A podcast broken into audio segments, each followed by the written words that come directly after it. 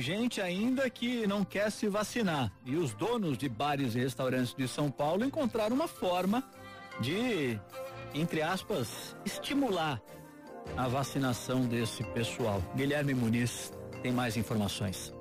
O sindicato que reúne os donos de bares e restaurantes de São Paulo, o Resbar, e o Sindicato dos Funcionários, o Sintoresp, avaliam fechar um acordo para cobrar que os funcionários apresentem um certificado de vacinação contra a Covid-19 para trabalhar. Caso contrário, podem ser demitidos. A proposta se baseia em um guia técnico elaborado pelo Ministério Público do Trabalho sobre a vacinação da Covid-19. O documento avalia que a vacinação é não só um direito, mas um dever em casos de pandemias e epidemias.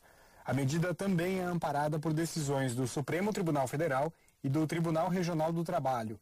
O acordo prevê que os funcionários sejam informados sobre a importância da vacinação antes que qualquer medida seja adotada. Também orienta que os funcionários que tenham algum impedimento médico para se vacinar apresentem um laudo e sejam colocados em funções que possam ser feitas remotamente até a imunização.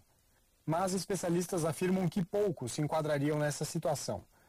Caso seja aprovada, a medida não chega a ter força de lei, mas sinaliza qual deve ser a posição dos patrões e dos sindicatos de trabalhadores contra aqueles que se recusarem a se vacinar. É o que explica a advogada trabalhista Manuela Pascal.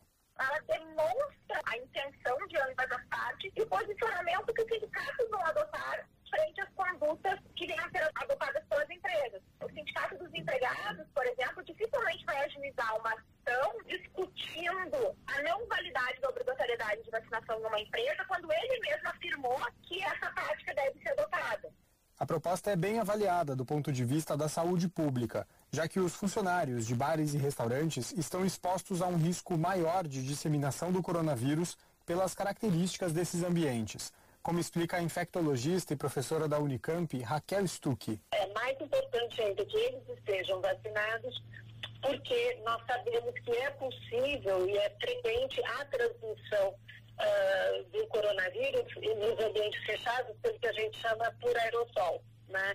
Então, são aquelas partículas pequenininhas que ficam, que perdão até longas distâncias e que se transmitem com muito mais facilidade. Principalmente até quando a gente vê um ambiente fechado que possa ter transmissão por aerossol e com uma variante que se transmite com uma facilidade bem maior do que as outras. A proposta de acordo foi feita na terça-feira e os envolvidos na negociação esperam uma definição ainda nessa semana.